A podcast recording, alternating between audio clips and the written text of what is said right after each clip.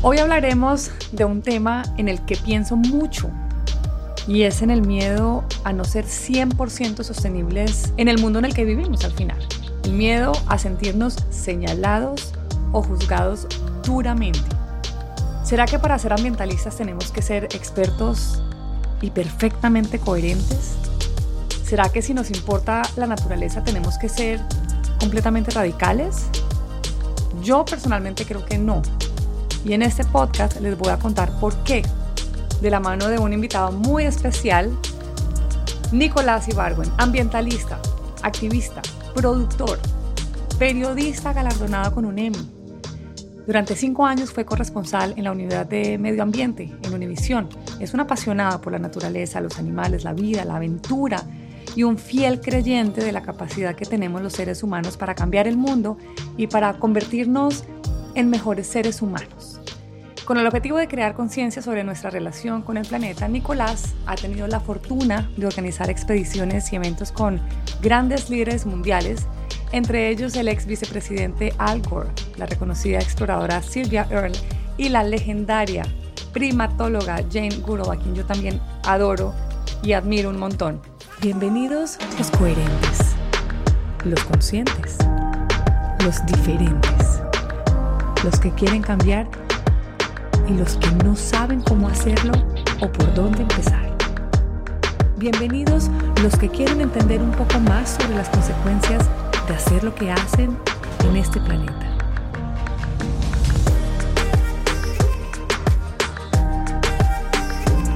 Bienvenidos a Bicla Podcast.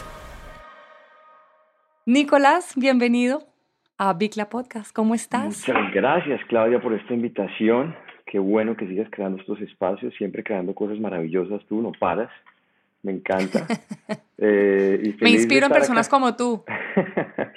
Feliz de estar hablando nuevamente contigo, como siempre, la verdad. Pues sabemos que aspirar a un cambio de hábitos profundo no es fácil al principio, que implica que tengamos que desaprender, desnaturalizar y romper con hábitos, creencias, eh, con prejuicios que están muy, muy, muy arraigados a nosotros en nuestra cultura y en nuestras tradiciones. Y todo esto al final hace parte, en muchas ocasiones, con la forma como nos enfrentamos al miedo, al cual muchas veces pues sentimos como parte casi, que como de nuestras entrañas y, y termina siendo muy abrumador. Nicolás, en este proceso que tú has pasado por grandes transformaciones, como por ejemplo el hecho de tomar la decisión de ser vegano hace cinco años, y en otras transformaciones, por supuesto, ¿has sentido miedo de ser incoherente en tu proceso? ¿Y de ser así cuándo? Sí, la verdad, eh, siempre, eso es un constante miedo, como lo mencionaste tú al principio, creo que eso es algo que no para y no, y no, se acaba, porque desafortunadamente eh, nosotros, tú y yo y todo el mundo, eh, la mayoría, nacimos en un, en un sistema que ya de por sí está pre, preconstruido para que tengamos, para que seamos una fuerza y un impacto desafortunadamente muy negativo en el planeta. Entonces, desde que somos, desde que, ni siquiera desde que somos concebidos, después todo el proceso del hospital, desde que nacemos, desde ese momento empezamos a tener un impacto súper negativo en el planeta automáticamente sin hacer nada y sin ningún tipo de intención y menos una mala intención. Entonces, desde el principio estamos, nacemos en un sistema que, que, ya de por sí es un sistema que tenemos que cambiar, o sea, que está mal, que nos está llevando a nuestra propia destrucción si no lo cambiamos. Y nosotros nacemos ahí, en el sistema, como parte, como parte eh, fundamental del sistema. Y entonces desde ese momento, desde el momento mismo de la concepción, ya tenemos esa incongruencia en todo. Y cuando, y cuando empezamos a formar nuestra mente y cuando empezamos a darnos cuenta de nuestro impacto en el planeta y lo que estamos haciendo con el planeta y lo que nuestras vidas por muy buenas que nosotros creamos que son, porque yo sí creo en la bondad del ser humano y creo que todos los seres humanos nacemos buenos, digamos, por, decir, por ponerle una, pues una descripción, pero desde que nacemos empezamos a causar mucho daño y, y, cuando empezamos a darnos cuenta de esto, cuando empezamos a descubrir ese, ese impacto que tenemos tan negativo, ahí es cuando uno empieza a decir, uy, yo no quiero ser parte de esto. Y cuando uno, y cuando uno empieza a, a, ok, ¿qué tengo que hacer? Ahí te enfrentas con una montaña más, o sea, el Everest, mejor dicho, no es nada comparado con lo que tú te enfrentas cuando empiezas a darte cuenta de todo lo que tiene que cambiar para poder ser una persona absolutamente eh, eh, congruente con, con, unas ideas que, que, sean mucho más, que, que tengan mucho menos impacto dañino en el planeta. Eh, claro que da miedo, o sea, para mí, para mí, y, da miedo todo el tiempo, porque entre más, entre más, digamos, te comprometes con, con el tema, entre más quieres alinear tu vida con esos valores, entre más quieres volverte una persona coherente, más te enfrentas a, a, un reto casi imposible de cumplir y más te enfrentas a tener que cumplir con una congruencia que también es casi imposible de cumplir en el, en el, en el sistema en el que vivimos. Porque la única forma en que hoy en día podemos ser absolutamente congruentes, absolutamente cero impacto en el planeta, es salirnos de la ciudad donde vivimos meternos a una, a una montaña alejada de todo y, sentarnos a meditar. y eso. Y eso. Y eso. Y eso. Pero, pero quiero que me digas cosas muy puntuales. ¿En qué momento sentiste miedo? En ese proceso de cambio, porque has cambiado muchas cosas. Eh, yo, digamos que quienes te seguimos, te hemos escuchado contar muchas historias. ¿Y cuál de esas, cuál de esos cambios te ha producido más miedo y por qué? Yo creo que uno de los cambios más difíciles, pues digamos que el primero importante, para mí fue el momento en que, en que salí del colegio y me tocaba entrar a la universidad y tomar una decisión de qué carrera iba a estudiar. En ese momento yo vivía en Colombia y básicamente me di cuenta que no existía una carrera que incluyera todo lo que yo quería para poder volverme un guerrero por el planeta, un, un, ambientalista por el planeta. Y no, y no existía una carrera que me ofreciera eso. Lo más cercano, digamos, sería una biología marina, una cosa así, pero en realidad todos estos, todas estas carreras son vistas o son enseñadas desde un punto de vista muy utilitario, es muy, es muy cómo el ser humano domina el planeta, cómo, cómo aprendemos y entendemos más para dominarlo mejor, pero no desde una perspectiva de entenderlo como, como lo que es, como, como, como un organismo casi que, o sea, vivo, como dice la teoría de Gaia de James Lovelock. Entonces, desde ahí me empezó a entrar un miedo gigante y una ansiedad muy grande porque dije, ok, yo vivo en un país, en una sociedad en la que me, he criado, aquí está todo lo que quiero, toda la familia que, eh, que toda mi familia, todos mis amigos, etcétera, y no, y no hay un camino con el que yo me sienta pleno y satisfecho que me proponga la sociedad. Y ahí empezó una cantidad de miedos porque ya me empecé a replantear, bueno, entonces, y bueno, y está obviamente el miedo de listo, tengo que hacer esto por lo cual soy apasionado, pero a la vez tengo que ganarme la vida, ¿no? Y la presión de la sociedad de... Por supuesto. Exacto, la presión de la sociedad de, bueno, pero ¿qué? ¿Va, va a ir a salvar, a salvar árboles, a salvar animales y qué va a vivir? Y y va a tener una familia y entonces como... No, me has tocado un tema que me parece súper importante porque, porque luego de tantos años en, en, esta lucha por el ecosistema, cuando le dicen a uno, ole, porque yo nunca me he puesto el título ambientalista, yo creo que tú tampoco un día dijiste, yo soy un ambientalista, de repente yo lo que siento es que la gente empieza a verlo a uno como tal y, y quienes nos ponen ese título son otros, que para mí es un título demasiado grande, demasiado una gran responsabilidad. Dicho, sí, es una responsabilidad infinita. Y en el fondo es, ¿y usted de qué va a vivir? Absolutamente. Eh, ¿y, ¿y, qué? Entonces, y, y siempre mi respuesta es, es importante que entiendan que quienes estamos luchando por el medio ambiente no somos ese ambientalista que usted cree que existe,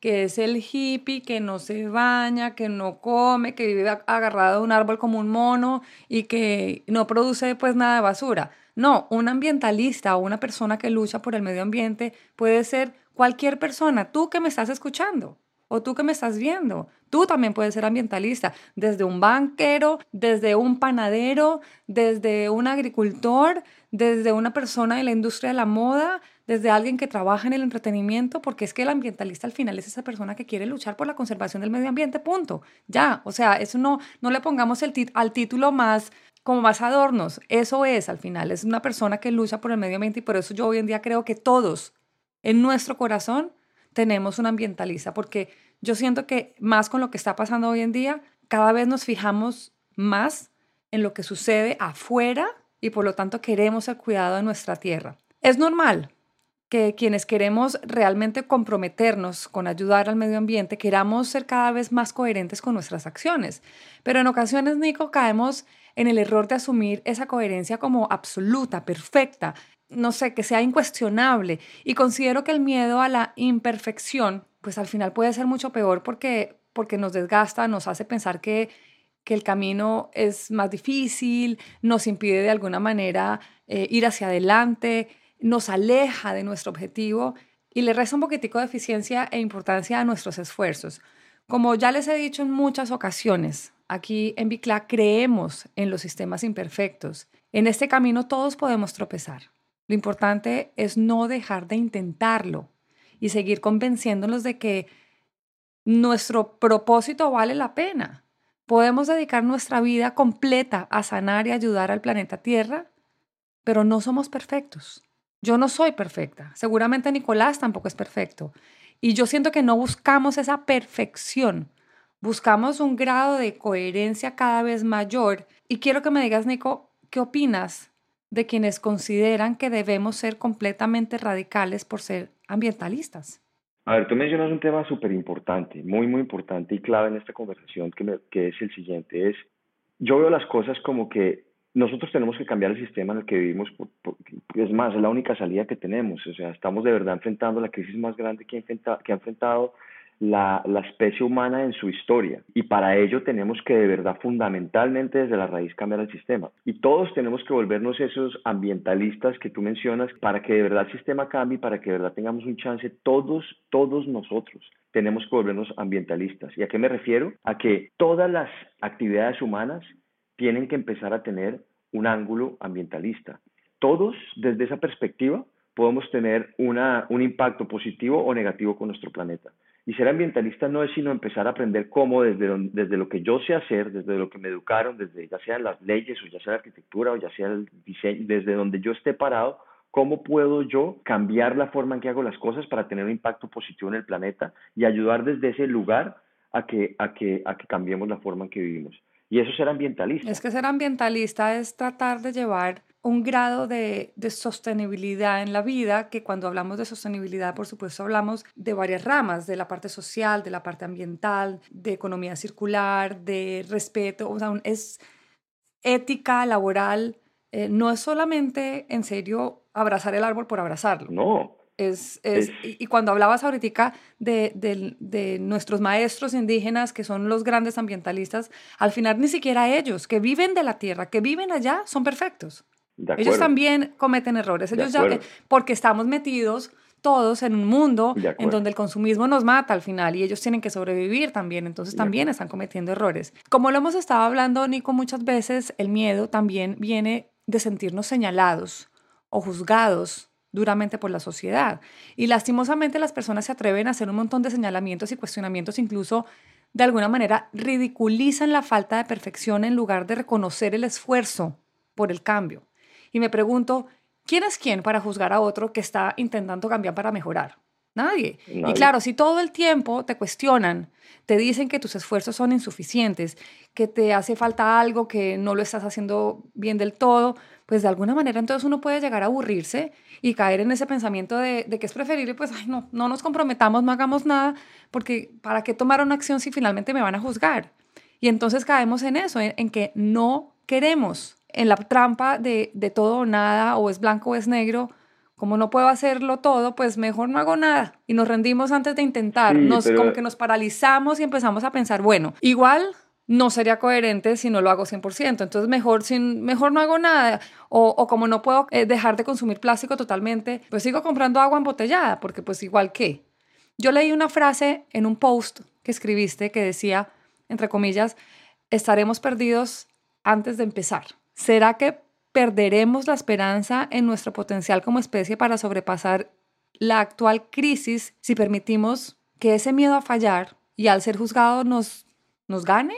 Es, que uno no, uno, no puede, uno no puede dejar, uno no puede caer, y, entiendo lo que dices, pero uno no puede caer en, en, en, que, le, en que le importe ese, ese que dirán, ese ser juzgado uno siempre tiene que hacer lo que puede hacer y cada paso es súper valioso y nadie puede eh, quitarle eh, mérito a los pequeños pasos que cada persona puede hacer porque cada uno está en su camino y nadie nació aprendido. Yo nací siendo totalmente eh, consumista, comiendo totalmente irresponsable con el mayor impacto con el planeta porque así fue la sociedad donde nací y ha sido un camino de aprendizaje que, que estoy caminando y que no sé, dónde, no sé dónde está el final.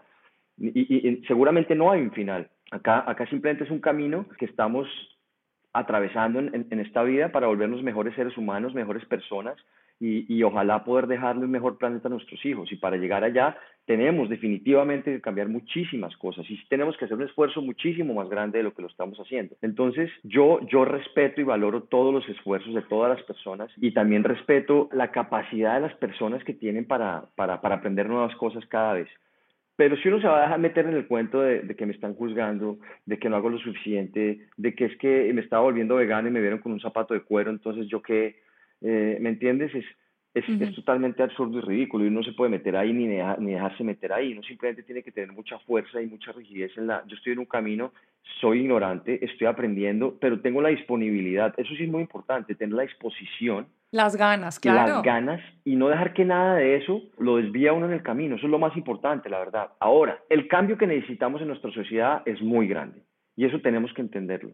Y lo que no podemos dejar que nos pase también es, ah, es que yo ya reciclo, yo ya no uso plástico. Eh, caer, en el conformismo. Caer en el sentirme bien. En lo fácil. ah, ya, ya, ya, me siento bien porque es que me compré un carro híbrido. Entonces yo ya. Ya hice un poquito, entonces no voy más allá. Entonces yo ya, yo ya cumplí con.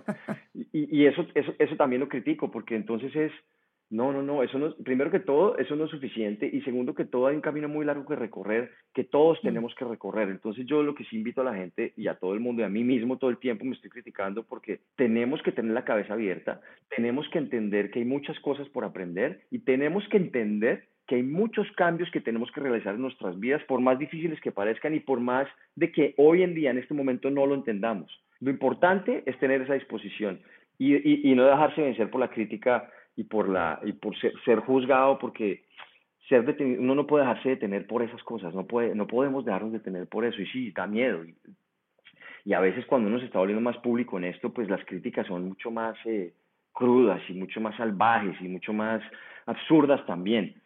No podemos, no podemos pretender que lo sabemos todo, ni podemos pretender que, que somos perfectos, como tú dices, ni que vamos a ser coherentes todo el tiempo, sino tenemos que estar dispuestos a, caminar un camino en el que se sabe, de eso sí tenemos que saberlo, que vamos a tener que hacer cambios, que vamos a seguir aprendiendo, que van a seguir... Es una necesidad. Es una necesidad. Y mientras que tengamos esa, la mente así, con esa disposición, yo creo que lo de juzgar y lo de, porque yo me he dado cuenta, ese miedo se le va yendo a uno. Y, no solamente ese miedo, sino que uno empieza a empoderarse también muchísimo. Cuando uno empieza a, a, dejar de, de, de, de, temerle a ser juzgado porque es que me vieron haciendo algo que de pronto no va congruente con mis, con mis ideales, entonces, mejor dicho, ya... cuando le pierdes miedo qué difícil. bueno, aquí viene un dilema, aquí viene un dilema. Una de las razones eh, que me trajo a hablar contigo.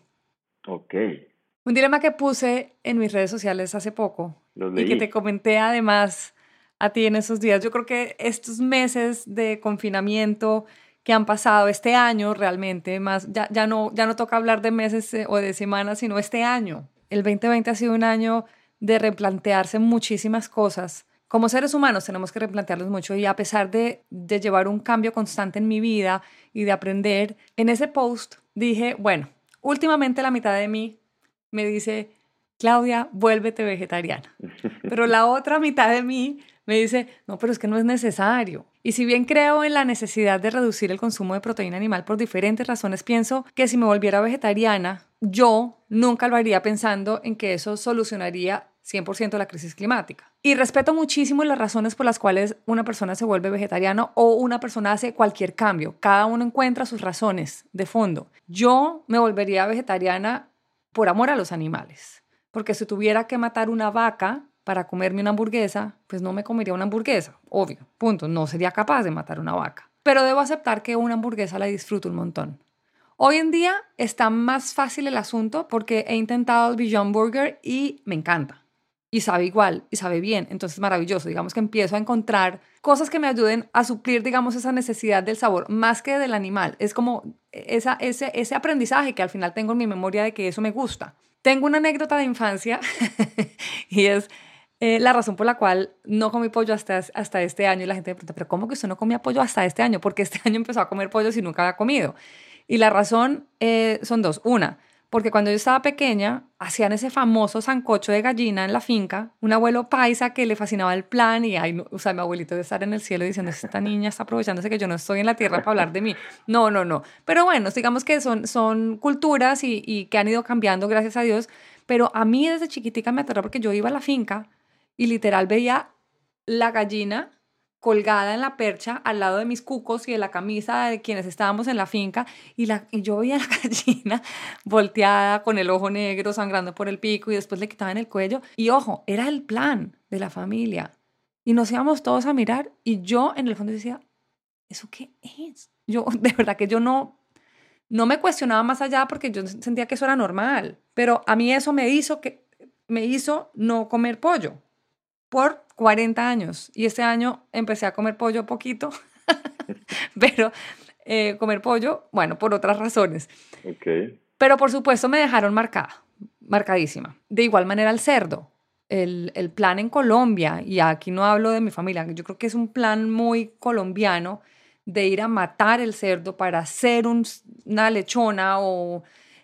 Esa vaina a mí siempre me ha parecido fatal, o sea, como plan es gravísimo, o sea, yo solamente de ver un animal completo en el plato me parece aterrador, pero además ir a matar, yo creo que el sonido, el chillido de, de un cerdo, lo tengo como con eco en mi oído. Y entonces todo eso me aterra, pero me da miedo decir que me volví vegetariana porque siento que voy a tener como una cantidad de fiscales y yo sé que no hay que estar pensando en el que dirán, ojo, pero el problema no es el que dirán, el problema es que yo sé que yo voy a caer.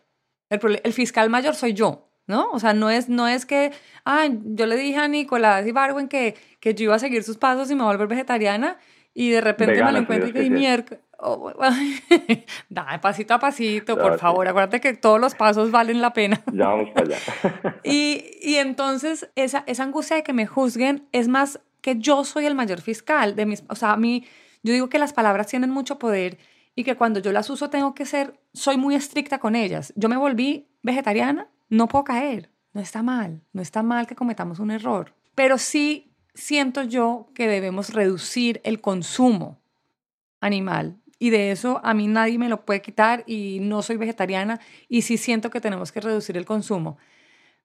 Pero entonces empiezo a cuestionarme y a sentir ese miedo de una de las cosas que quiero hacer, porque lo quiero hacer, dejo aquí constancia grabado en Bicla Podcast, que lo quiero hacer y que quiero dar ese paso, pero luego en el fondo digo, ¿será que voy a caer en, esa en la trampa de la incoherencia, de realmente intentarlo, pero no serlo 100%, pero vale la pena hacerlo un poquito, reducir el consumo? Y yo creo que sí, porque reducir el consumo sí vale la pena. No me juzgo. yo siempre digo que soy una vegetariana pecadora porque sí reduzco mucho el consumo y que soy una ambientalista incoherente porque no podemos ser ambientalistas 100% como lo venimos hablando. Quiero que mm, nos des tips, recomendaciones, Nico, de cómo las personas que sienten miedo a no ser 100% sostenibles puedan dar ese paso y no se sientan juzgadas por el mayor fiscal que es uno mismo. Es que tocas un tema demasiado cercano a mi, a mi corazón. Ah, bueno, no importa, dale, dale. Eh, no, no, no, me encanta, me encanta porque yo mismo, y, lo digo es porque yo mismo he pasado por exactamente el mismo proceso por el que estás pasando tú. Y, y me parece súper interesante y súper valioso y, y, y te juro que lo vas a disfrutar mucho porque el proceso es, o sea, es algo muy interesante que vas a disfrutar muchísimo. De entrada te digo, eh, nosotros no, no podemos resolver la, la, la, crisis climática de este planeta si no dejamos de comer animales. Sobre todo porque hoy en día el 99% de los animales que, nos que consume la sociedad vienen de una cosa que se llama factory farming, eh, que son básicamente fábricas de procesar animales a las velocidades más rápidas posibles para poder, eh, matamos más de 60 billones de animales todos los años, para tener una idea de, de lo que es, o sea, 60 mil millones de animales todos los años. Nosotros somos 7 mil millones de personas y nosotros estamos matando ese número cada año, y sin contar, eso sin contar los peces, estamos hablando solo de los animales de la, de, la tierra. Entonces, para poder producir toda esa cantidad de, de animales, hablemos, hay, hay, hay, muchos impactos, obviamente. Está el impacto eh, ambiental, del cual ya vamos a hablar rápidamente, pero también está el impacto eh, ético y es el del sufrimiento animal, como tú, como tú bien lo dices. Yo tuve, yo así como tú, yo, yo, yo, tuve, yo tengo una, una, una sensibilidad especial con los animales desde muy pequeño, pero recuerdo un momento en particular así como te pasó a ti en, en, en, tu finca con tu abuelo haciendo el sancocho con la gallina, etcétera. ¿También tuviste una gallina colgada en la percha de tu finca? No, pero sí una cosa muy... Tuve dos, tuve dos eventos horribles. Uno es que nosotros nos reuníamos siempre eh, los sábados, los domingos íbamos a la casa de mi abuela a comer frijolada, una frijolada además, una bandeja paisa que además, de por, por cierto, tiene todos los, las partes del cuerpo de un animal, ¿no? Todos, eh, todos, todos los animales están ahí metidos. Exacto. Y yo tendría, no sé, por ahí, yo creo que 11 años, no más de eso. Y me fui al cuarto de mi abuela, aprendí la televisión. Yo, era, yo soy el nieto mayor de todas las familias, o sea, yo era el niño Perdón, ¿tu abuela vive? Mi abuela vive, sí. Ok. Y fui a prender la televisión, 12 del día, y de pronto lo primero que veo es una, un señor vestido de payaso con una espada gigante y un toro al frente de él. Y la siguiente escena es que llega un caballo eh, y con un señor con una lanza, con un cuchillo en la punta, lo acuchilla por encima. No, no, no, me describas esto. Después lo que, la siguiente escena que yo veo, yo soy un niño de 11 años, ¿no? Viendo esto. La segunda escena que yo veo es una espada así de larga que se le clava así al toro, el toro cae con la lengua afuera, eh, sangrando y después llega el torero y se le acerca y le con un, saca un cuchillo de su de, no sé dónde y le corta la oreja mientras que el toro patalea de dolor y después llegan dos caballos y jalan a este toro y mientras que todo esto pasa este señor vestido de, de, payaso se para y todo y hay un grupo de personas celebrándolo. Yo no pude parar de llorar el resto del día y lo que me hoy en día mirando hacia atrás veo cómo es posible que haya una violencia tan normalizada en nuestra sociedad de que la gente, nuestra sociedad vea bien que, un, que sea una, una, programación de estas esté bien para, un, para que los niños en sus casas con sus abuelitas en, en, un almuerzo familiar prendan el televisor y vean esto. Me parece completamente aberrante. Eh, me parece más aberrante que hoy en día todavía tenemos estos espectáculos en Colombia. Hace poquito tuve una buena noticia al respecto, gracias a personas como Juan Carlos Lozada, que está haciendo un grandísimo trabajo. Para, no solamente con el de medio ambiente, sino por la protección de los animales. Con todo. Entonces, desde ahí yo dije, hay algo muy, muy, muy, muy mal en nuestra sociedad. Y, y, ojo, antes de decir esto, quiero aclarar una cosa. Yo valoro muchísimo cada pasito que cada persona da y respeto muchísimo cada paso que cada persona va y respeto muchísimo tu decisión de, de, de, de, volverte vegetariana, así sea a pasos lentísimos. Eso lo respeto como no te imaginas. Así sea todavía una vegetariana pecadora. Así sea vegetariana pecadora, así decía ser vegetariana un día, así, decías lo que decías, es algo que respeto profundísimamente. Dicho eso, también quiero decir que uno tiene que saber que lo que, lo que significa el factory farming es una cadena de tortura sistematizada, de dolor sistematizado, de crueldad sistematizada, que solo se, es un holocausto animal, que, que todos nosotros estamos alimentándolo cada vez que compramos un un pedazo de, carne animal, una hamburguesa, un pedazo de pollo, unas alitas, lo que sea, estamos alimentando financieramente ese sistema. Entonces es, yo lo, yo, eh, eh, visto desde ese, desde ese lugar es como que, sí, a veces yo lo voy a alimentar y a veces no lo voy a alimentar. O a veces voy a, a, a, a pensar que algo tan injusto esté bien. Es como si yo en la época de la esclavitud a veces pensaría, a veces la apoyo, pero a veces no, porque es que a veces me incomoda muchísimo apoyarla, a veces no tanto. A lo que voy es, la meta tiene que ser no apoyarlo nunca. Esa es la meta. Yo sé lo complejo que es el camino, porque, porque es que la comida no solamente es un medio para, es, es, una cosa que nos, nos alimenta, la comida está eh, metida en nuestra cultura de una forma profundísima. Lo que tú decías, tú ibas con tu abuelito a hacer sancochos en tu finca, ayuda a la casa de mi abuela a comer bandeja paisa.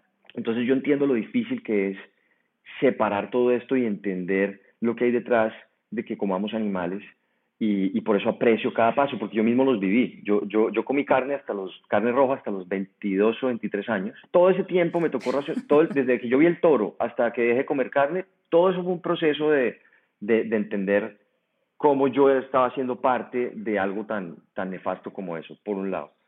Después me volví vegetariano. ¿Y te sentías, asumo que incómodo, digamos, frente a la sociedad tuya?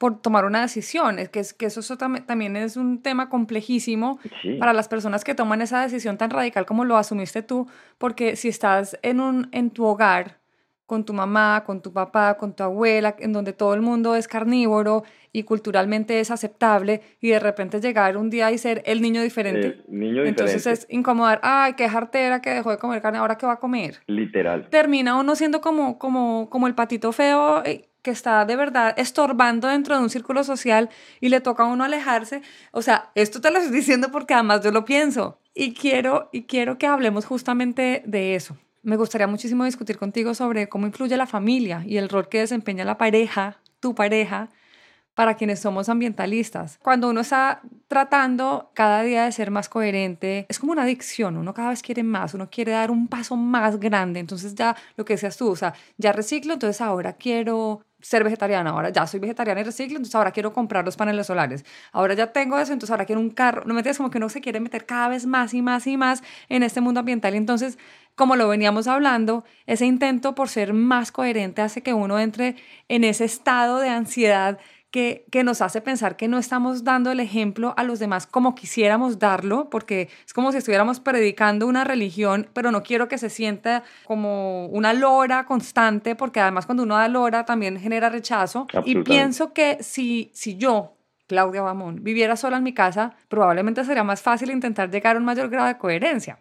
No le estoy echando aquí la culpa a mi esposo ni a mis hijos. Ojo, uno no tiene que echar la culpa a nadie. A nadie.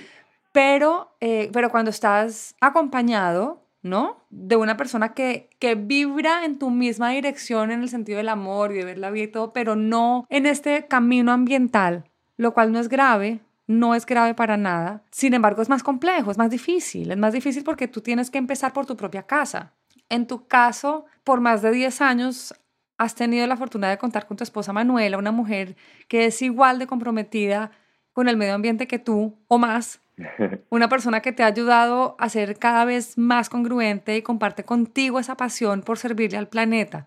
Creo yo que la mayoría de las personas son más como mi familia que como tu familia. De acuerdo. No siendo una mejor que la otra, simplemente son diferentes. ¿Qué piensas de esto y cómo puedes aconsejar a esas personas que quieren dar un cambio y que a pesar de que van a ser el, el, patito feo o el niño diferente de su, de su primer entorno, que es la familia, no pierdan el, el miedo y, y, y, el impulso a querer hacerlo sin importar si tu familia alrededor lo va a lograr o no.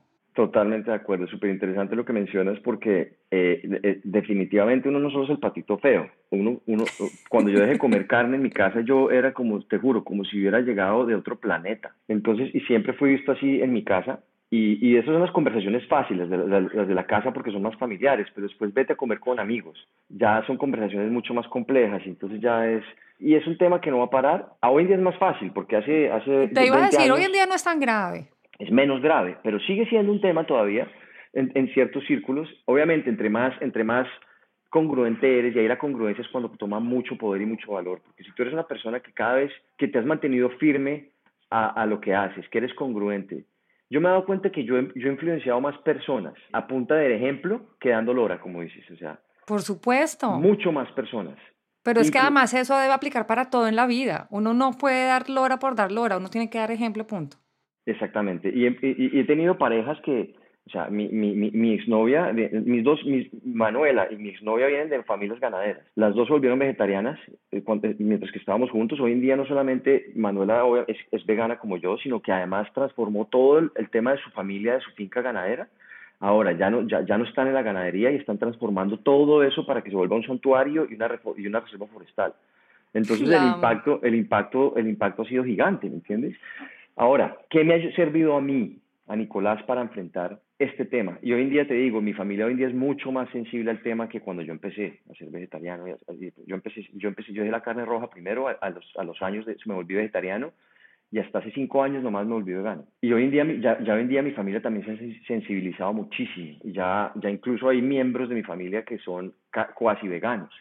Eh, y ha sido un proceso larguísimo. Y yo siempre digo que para mí lo más difícil de ser vegano no es el hecho de dejar de comer animales. Para mí lo más difícil de ser vegano es ver que las personas que están a mi alrededor, las personas que yo más quiero, están apoyando justamente todo por lo que yo, contra lo que yo lucho. Eso, es mi, reto más grande como vegano. Lo que más me ha servido a mí en ser congruente en este camino es en informarme, es en entender bien por qué lo estoy haciendo, es, es, es, descubrir las razones verdaderas de fondo por las que lo, estoy haciendo. Porque cuando tú entiendes, te pones ya, te, empiezas a poner en, en, en, la, en, el papel de la víctima. O sea, ya cuando tú empiezas a entender el punto de vista de los animales, el punto de vista de las víctimas, ya ves toda la problemática desde un punto diferente y te queda mucho más fácil ser congruente que si lo ve uno desde la perspectiva de ah, tengo que hacer esto porque sé qué es lo que toca hacer, porque sé qué es lo que mejor es con el planeta, porque sé qué es el mejor impacto que voy a tener yo con el planeta. Es como decía Paul McCartney, si todas las, los mataderos del mundo fueran de, tuvieran paredes de vidrio, nos quedaría a todos mucho más fácil de ser veganos y vegetarianos, porque entenderíamos lo que está pasando ahí atrás. Ojo, hay, un, hay un tema que también se vuelve controversial, Nico, y es, a veces siento que cuando hay tantas pasiones detrás de un tema como el veganismo, que respeto un montón, me encanta la forma como tú la asumes sin juzgar a quienes no somos veganos y que mediante tus actos quieres dar ejemplo a un cambio maravilloso. Pero como en todo, cuando se vuelven tan pasionales, empiezan a juzgar y a criticar horrible también a quienes no lo somos. Y se vuelve una guerra de que yo no mato un animal y es que ustedes sí matan los animales y, entonces uno siente como que, pero, pero momento, calma, o sea, no, no me juzgues de esa manera que estamos en un proceso. Y ojo, también respeto a quienes no quieren cambiar, a quienes tomaron la decisión de que van a luchar por el medio ambiente por otro lado, pero que este lo van a dejar así. También yo lo respeto y me parece que cada quien debe tomar sus decisiones y no dar ese derecho a que me juzguen por tal. Sin embargo, hay, un, hay unas frases eh, de, de, aquellas personas veganas que son súper, súper, súper animalistas y eh, bastante radicales, que dicen es que yo no mato ningún animal. En la organización WWF se han visto varios estudios en donde demuestran que si nosotros los humanos todos nos volviéramos veganos y viviéramos de alimentarnos de, de granos eh, de legumbres y que sembráramos y sembráramos, tú sabes que para sembrar, por ejemplo, maíz, se necesita una extensión de terreno muy grande y si fuéramos todos veganos, pues tendríamos que tener muchos más espacios para, para sembrar y por, por tanto, pues se deforesta, eh, no en grandes cantidades con, con la ganadería, evidentemente, pero también se deforesta y cuando tú siembras de todas maneras al deforestar, pues estás matando animal. No lo estás haciendo tú, no estás agarrando un cuchillo y lo estás matando tú, pero estamos acabando, o sea, también se matan insectos, se matan, eh, eh, no sé, pajaritos, y entonces al final no es eso, o sea, yo siento que es, una, me gusta más el, me gusta más lo que dices tú acerca de, de ese factory al que tenemos que atacar, ahí sí, al animalista que dice, es que yo no mato Ahí sí, como dicen, yo no mato ni una mosca. Hay, dos cosas que tengo que decirte, muy importantes. La primera es, todos tenemos un impacto. En eso tienes toda la razón. Todos tenemos un impacto. Yo, yo, yo, yo, yo no sé cuántos animales mate yo todos los días por mis acciones sin, sin, sin ser ni siquiera consciente. Eh, el veganismo se trata de minimizar conscientemente al máximo eh, el daño que causamos en el, en el, planeta en general, porque no solamente es en los animales, sino en el planeta. El tema, el tema de, los, de los granos que dices tú, los, el 60% de los granos que se siembran en todo el planeta son para alimentar animales, que después nos comemos nosotros. O sea que en realidad si todo el mundo se volviera vegano, el impacto en el planeta sería muchísimo, muchísimo menor del que tenemos ahorita hoy en día. Pero lo que dices es absolutamente cierto. Esto se trata de, de, de, de minimizar nuestro impacto a lo máximo posible para que podamos tener un futuro para nuestros hijos. Y, y, y eso de, de estar por ahí andando juzgando a las personas que si comen o que si no comen animales. Eh, yo pasé por ahí, te lo confieso. Yo cuando, porque cuando uno... Hay menos, mal no te, menos mal te invité a ese podcast cuando estabas por ahí. ¿Eso hace cuánto fue? no, ya fue hace muchos años, pero te voy a confesar por qué. Porque cuando uno, cuando uno está eh, en el camino, digamos, de entender por qué uno, digamos, va a dejar de comer animales, y te empiezas a dar cuenta del dolor que hay detrás, del sufrimiento que hay detrás, del impacto ambiental que hay detrás, etcétera, sencillamente te empiezas a llenar de rabia, porque es, es un poco decir, pero ¿cómo es posible que yo viva en un mundo en el que esto, en el que esto pasa todos los días y pasa de una forma en la que no es visto como algo malo? O sea, es, es eso es durísimo, eso es muy duro de, de asimilar. Y, no lo asimilas sino hasta el momento en que te das cuenta, a ver, un minuto, yo también vengo Y también sé lo difícil que es el cambio. Y también entiendo lo difícil que es cambiar, y también entiendo que para cada persona es diferente, y también entiendo que todos tenemos que cambiar como sociedad y que llegaremos ahí. Hay un tema con el veganismo que te lo digo, pero si hay un, un tema con el decir que soy vegano, automáticamente la gente se siente juzgada, solo por el hecho de que se enteren que yo soy vegano. Me ha pasado en, en, en mesas enteras, en comer, que la conversación empieza de una vez, pero a ver, usted, usted se cree mejor porque no come animales. Yo ni siquiera he dicho una palabra. Hay cierto, no sé, como cierta eh, eh, cosa implícita en el, en, en, el ser vegano que hace que las personas se sientan juzgadas sin, sin, sin empezar una conversación. Y en ese caso entonces es mejor volverse, no vamos a hablar del animal, en ese caso es mejor, hablando de la juzgada, volverse vegetariano que vegano, porque es que yo a veces digo, bueno, si me vuelvo vegetariana, entonces la gente va a empezar a decir, ah, es vegetariana, pero tiene una cartera de cuero. Ah, es vegetariana, pero trabaja en un programa de cocina en donde no es vegetariano. Entonces, ¿qué? Es, es una incoherente. Entonces, por eso siempre digo yo, sí, yo soy una vegetariana eh, pecadora e incoherente, porque estoy en mi proceso y acuérdense, estamos en Bicla y en Bicla aplaudimos los primeros pasos, aceptamos los sistemas imperfectos y creemos en una transición que por difícil que sea, al final hay una luz maravillosa al fondo del túnel que nos espera. Estoy completamente de acuerdo contigo, cada paso es demasiado valioso, pero el camino es aprender a entender. ¿Cómo me pasó a mí? Bueno, me volví, dejé de comer animales, eh, dejé de comer carne roja, después dejé, me volví vegetariano, después me volví vegano, y después empecé, bueno, ¿Qué viene después? Vegano en alimentación, porque es que ser vegano es tampoco, empezar, eh, tampoco usar eh, productos animales en nada. Me acuerdo, tengo una anécdota contigo, que yo creo que yo, tú no te acuerdas de eso, pero a mí me marcó esa anécdota. Ok. Estamos en Miami, me ibas a llevar a algún lado y fuimos en tu carro que acababas de comprar y era tu primer carro eléctrico. Y me dijiste, el carro es vegano. Y yo, ¿ah? ¿Cómo que el carro es vegano? O sea, yo hasta en ese momento yo dije, esto es otro nivel. Entonces ya eh, entiendo ese proceso de que me volví vegano en la alimentación y luego en el resto, cuando me dijo mi carro es vegano, yo dije, este man ya está en otro nivel y perdón la expresión, pero así lo sentí en ese momento. Su carro es vegano. Exactamente. Entonces, es, es y, y, uno, y uno, llegas ahí porque lo que tú dices es, entre más aprende uno, más quiere aprender uno y más congruente se quiere volver, pero, pero lo único que te lleva allá es entender por qué lo estás haciendo. Si no entiendes las razones por las que lo estás haciendo, finalmente va a terminar pasando, ah, sí, yo fui vegana unos años y después ya no. Si tú, si tú no entiendes las razones. ¿Has pecado en estos cinco años? Eh, al principio ¿De veganismo? al principio pequé muchísimo con un elemento que me tomó, que fue el croissant. El croissant. ¿Por el huevo? Por la mantequilla. Ah.